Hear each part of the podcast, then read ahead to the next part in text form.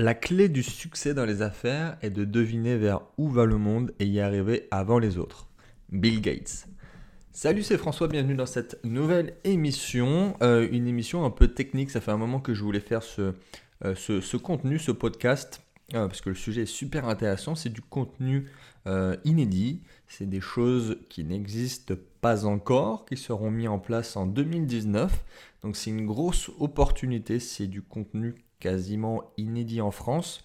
Euh, j'ai fait une conférence il y a quelques semaines sur le sujet euh, à Paris. J'ai vu que véritablement qu'il y avait du monde qui était intéressé, mais que c'était encore très très très vague. On va parler des STO. Donc au programme de cette émission, euh, trois grands axes. On va d'abord revenir sur les utility tokens versus les security tokens. Ensuite, on va parler des STO versus les ICO. Donc STO, c'est Security Token Offering euh, versus les Initial Coin Offering. Et en troisième partie, on verra bah, l'opportunité, en fait, l'opportunité des, euh, des STO. Donc c'est une émission où je vais parler hein, d'une opportunité hum, technologique et, euh, et d'investissement aussi, donc pour 2019, pour 2020. Mais vraiment, c'est l'aspect politique, juridique et innovation dont je vais parler. Donc, euh, pas besoin de me mettre en commentaire euh, euh, c'est quand que le marché y repart. enfin, tu peux le mettre, hein, mais ça, me fera augmenter ma visibilité sur ma vidéo. Mais c'est complètement en fait indépendant du marché actuel, des fluctuations, des manipulations.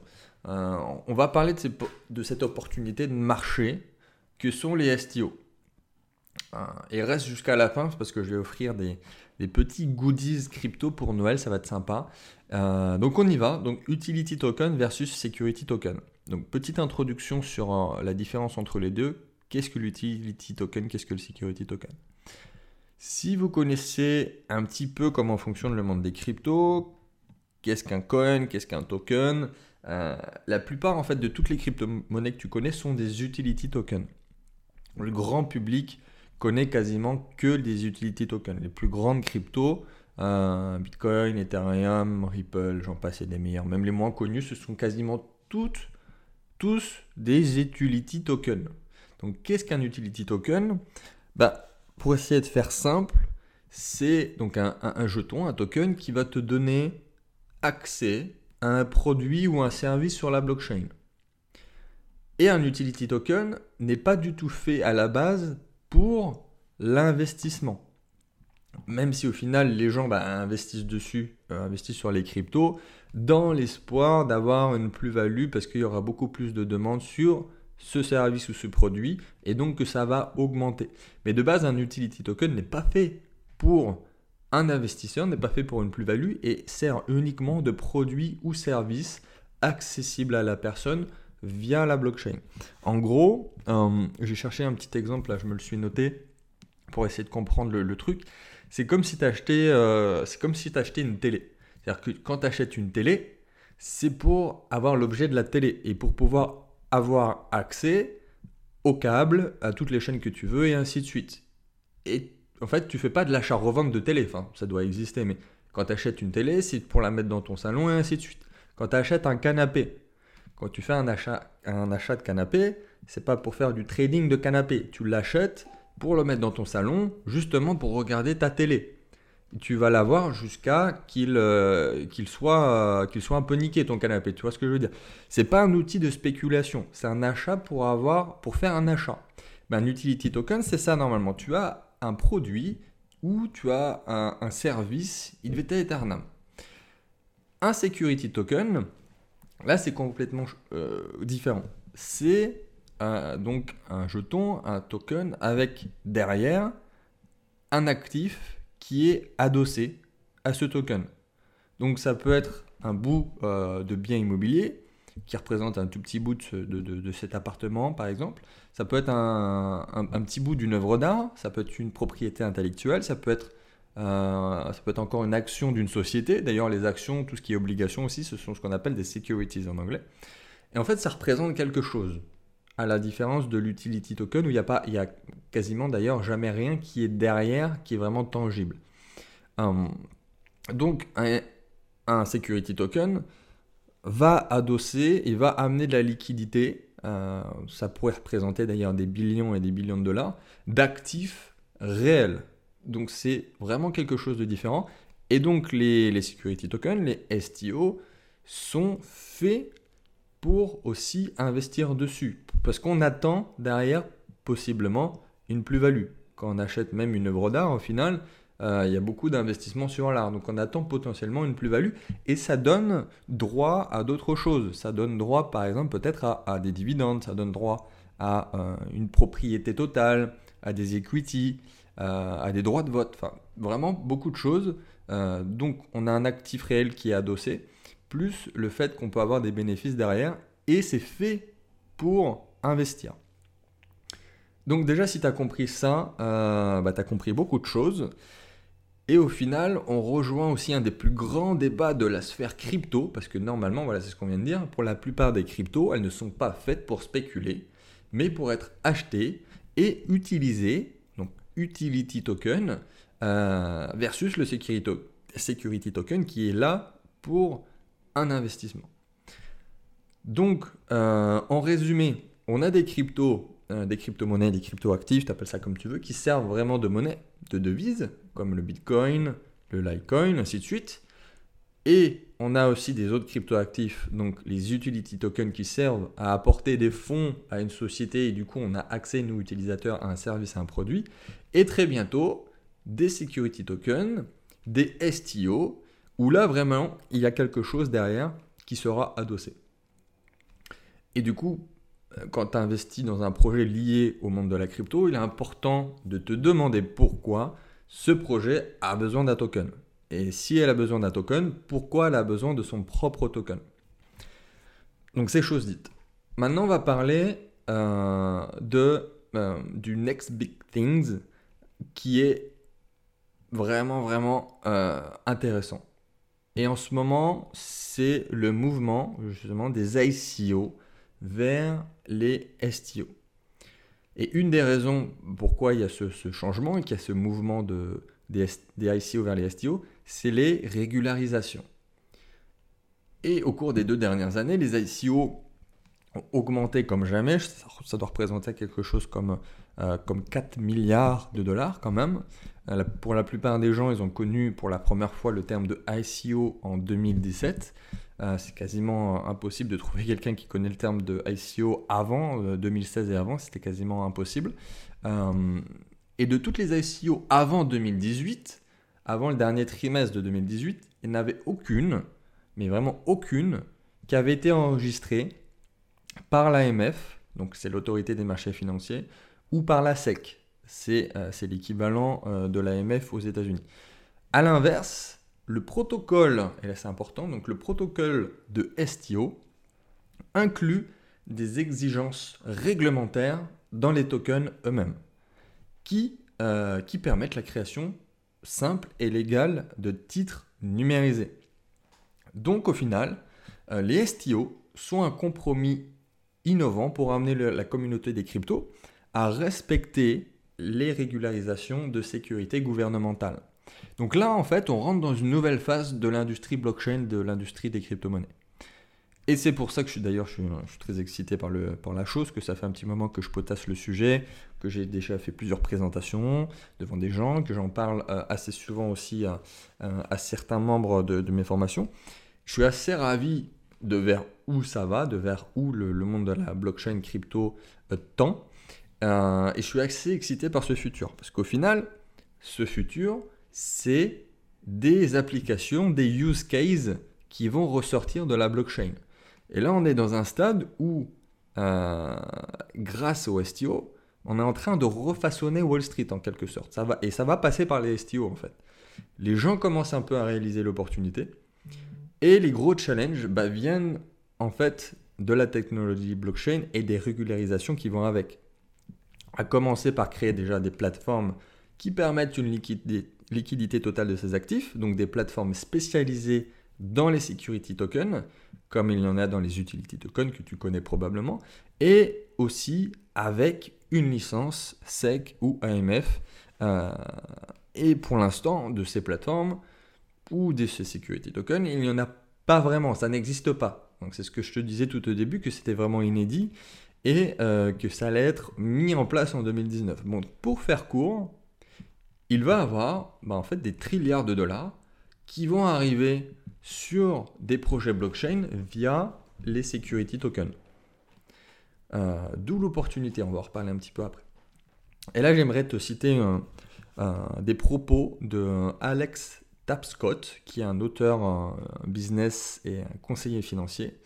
Euh, je vais essayer de te le traduire direct dans le texte, qui dit, ouvrez les guillemets, en termes euh, de levée de fonds, de dollars levés, les cinq prochaines années vont faire passer la première vague des ICO comme, euh, comme du pipi de chat. L'évolution des ICO, les STO, vont devenir omniprésents dans les fonds communs de placement et dans les services financiers de façon plus générale. Donc, quand on essaye d'aller en profondeur, on se rend vraiment compte que là, il y a vraiment la technologie euh, crypto, euh, la cryptographie appliquée à la finance via des processus qui sont carrés et qui sont euh, officialisés aussi par les gouvernements. Donc là, on a vraiment tout qui se recoupe. Et pour aller un petit peu plus loin sur le sujet, notamment en France, il y a la loi Pacte, notamment l'article 26 et 26 bis, qui est sorti en octobre, et qui indique que ça sera applicable en mars en France. Donc en gros, ça veut dire quoi? Je ne vais pas te ressortir tout l'article 26, on va peut-être essayer de le faire un petit peu rapidement après, mais ça veut dire quoi? Ça veut dire que les fonds français, euh, les institutionnels, les gros fonds privés, les fonds régulés vont arriver sur les STO en mars 2019. Euh, donc c'est le genre d'info qui vaut de l'or, parce que nous, on va essayer de se placer avant, pendant et un petit peu après aussi, parce qu'il y a toujours des opportunités. Mais il faut le savoir. Donc l'article 26-26 bis, il, euh, il parle des, bah, des cryptoactifs et des ICO de, manière générale. Et ça parle de l'AMF, ça parle de régimes de droit qui doivent être instaurés. On parle d'agréments qui doivent être euh, obtenus pour pouvoir lancer son, son token. on parle de, de code monétaire et financier, notamment en termes de liquidité, de valorisation. Et, c'est ce que je viens de dire, c'est-à-dire que les STO vont attirer de l'argent institutionnel, des fonds privés, euh, là par exemple à partir de mars en France. Et les ICO, en tout cas cette évolution des ICO, n'ont plus de flot juridique en fait. C'est-à-dire que Wall Street, eux aussi, peuvent investir sur les STO. Et ce qui s'est passé sur Ethereum, on pourrait avoir le même avec les STO et les plateformes des STO. Concernant les opportunités euh, dès maintenant, j'ai mené des recherches assez approfondies sur plusieurs des fournisseurs de services euh, disponibles, donc euh, des plateformes d'émission aux solutions enregistrées, en passant par les solutions de conservation institutionnelle. Et je peux également te dire que pour le coup, l'écosystème est juste en train d'être mis en place. On est vraiment, on est vraiment encore au, balbutiement de, de, cette réglementation, de cet écosystème euh, des STO. Alors, ça veut dire aussi qu'on est au bord de, l'explosion, hein, parce que c'est aussi ça l'intérêt de savoir quand ça va arriver, quand ça va proliférer, et que là on y est, en fait on est au bord de la prolifération. Euh, mais au final, les avantages sont, en fait trop convaincants en fait, pour être ignorés, c'est ça que je voulais dire aussi. Et qu'en supprimant euh, tous les intermédiaires, euh, les banquiers, les agents de transfert de processus, euh, ces trucs super compliqués, les transactions sur investissement, l'efficacité qui sera améliorée. J'ai noté quelques points qui seront intéressants, que j'aimerais te citer. Ça va conduire, en premier lieu, avec des frais et des coûts euh, du capital réduit, une exécution plus rapide des transactions et règlements rapides, un plus grand nombre d'investisseurs mondiaux, y compris potentiellement des investisseurs accrédités, ça c'est génial, une fonction de service et de conformité automatisée, un marché ouvert 24 heures sur 24, 7 jours sur 7, une propriété fractionnée, c'est ce qu'on a parlé tout à l'heure avec les exemples que je t'ai donnés sur les biens immobiliers, sur les œuvres d'art, ainsi de suite, et une probabilité globale inférieure de manipulation, parce qu'avec la blockchain, on a une transparence en temps réel. Concernant les inconvénients euh, potentiels, j'en vois deux. Le premier, bah, ce serait le, en fait le transfert de la responsabilité des intermédiaires vers l'acheteur ou le vendeur. C'est-à-dire que forcément, si on arrive à supprimer les intermédiaires, bah, eux, ils ont un job actuellement, c'est justement euh, de faire le lien, d'être une tierce personne qui va pouvoir faire les choses bien entre l'acheteur et le vendeur. S'il n'y a plus cet intermédiaire, ça va donner beaucoup plus de responsabilité à une personne ou à l'autre d'ailleurs. Donc ça, ça serait peut-être l'inconvénient, mais dans un sens, c'est aussi parce qu'on n'a pas l'habitude, donc c'est pas vraiment un inconvénient. La deuxième chose, c'est peut-être une, complexité euh, accrue pour l'émetteur euh, qui va entraîner au début peut-être une indépendance, une dépendance pardon, euh, vis-à-vis des, conseillers, tout simplement des conseillers juridiques. Maintenant, la question, la question à, à, un trilliard de dollars, c'est de savoir qui va diriger cette transition, et puis qui va la diriger de manière juste, équilibrée et à long terme. Le but, euh, c'est d'établir en final les meilleures pratiques pour cette industrie. C'est pas facile à expliquer, hein. je cherche un petit peu mes mots, mais c'est un système qui est déjà doté d'une infrastructure récente, mais qui est quand même dépourvu de liquidités importantes. Et vu le contexte actuel du marché des cryptos, qui est pas très folichon, faut l'avouer, il est concevable qu'une salle remplie d'investisseurs traditionnels rechigne un petit peu à la mention de token, security token, cryptoactifs et ainsi de suite. Donc ça diminue un peu le montant de l'investissement sous-jacent à court terme. Par contre, il y a un nombre, mais vraiment croissant, voire même exponentiel, de toutes petites entreprises, de jeunes entreprises fintech qui s'efforcent de euh, mettre des choses en place, de trouver des applications, de, de trouver des solutions vraiment complètes qui permettra à tout le monde d'avoir un processus, une exécution qui est mise en place.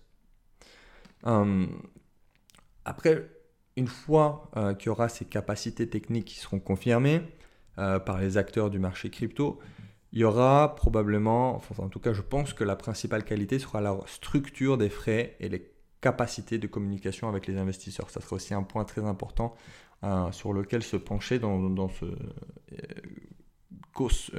écosystème pardon, euh, des nouveaux STO. Donc je te parlerai tout à l'heure de, exactement vers quoi ça va tourner, mais aujourd'hui, il n'y a pas tant de plateformes fiables et pérennes pour les, pour les security tokens. D'ailleurs, il n'y en a pas beaucoup. Il y en a une qui ressort un peu. Euh, j'ai déjà conseillé ça justement par rapport à, mes conférences que j'ai données, c'est Polymath. Donc Polymath, euh, P-O-L-Y-M-A-T-H, où en fait tout simplement le but c'est d'être pour les security tokens ce qu'est Ethereum pour les utility tokens ou pour les ICO. Donc certains d'ailleurs l'appellent bah, l'Ethereum des, tokens de sécurité.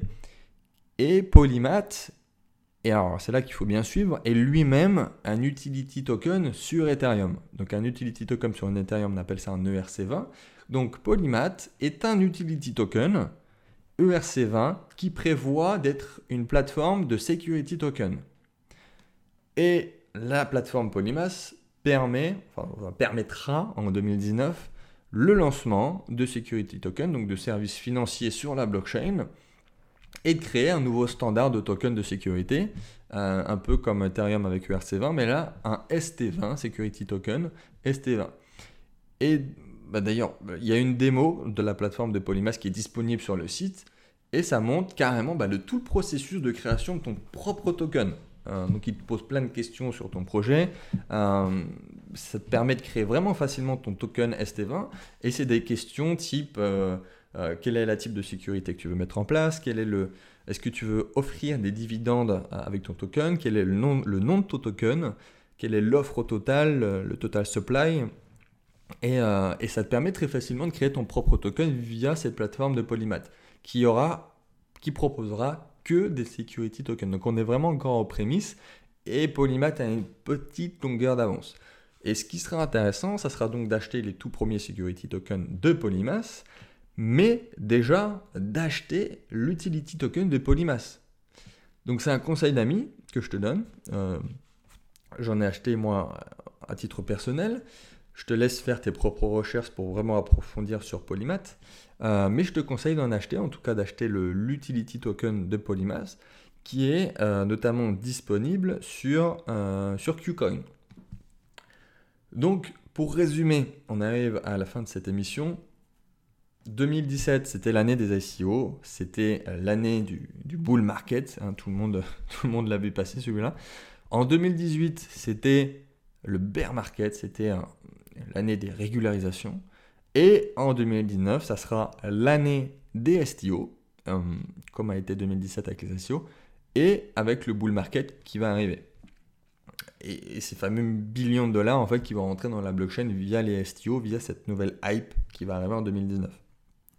Donc ayez tout ça en tête. Euh, réécoute peut-être cette émission une deuxième fois, une troisième fois. J'ai donné pas mal de choses euh, qui ne sont pas forcément pour les novices.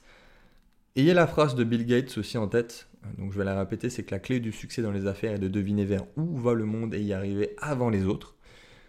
Ayez en tête cette prochaine hype qui va arriver. Et pour ceux qui veulent aller plus loin, euh, j'ai décidé de remettre à jour ma formation ICO Révolution.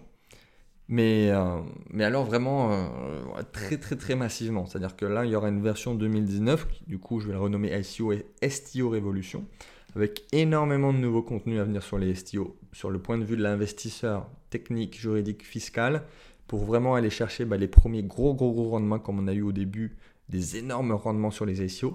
Les analyses seront toujours là, euh, mais il y en a encore plus l'année prochaine maintenant que les régularisations sont passées. Et en plus, je vais rajouter un service vraiment assez énorme dans cette formation qu'il n'y avait pas actuellement. C'est une conversation via la messagerie instantanée Telegram pour partager avec les membres au quotidien et en direct euh, sur les opportunités, sur tous les marchés et pas que d'ailleurs.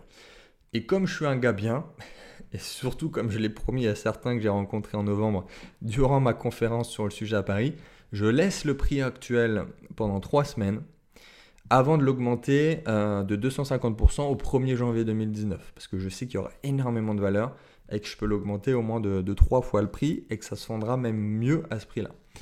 Donc voilà, si tu es intéressé, c'était le, moment promotion. Je te mets le lien dans la description. Et comme on l'a dit tout au début, dernière chose, euh, et comme c'est bientôt Noël, je, fais, on fait gagner euh, des mugs crypto, des mugs blockchain super quali, super beaux. Ça vient de la boutique de Pum Studio qui, euh, m'ont contacté euh, pour offrir des, mugs à ma communauté.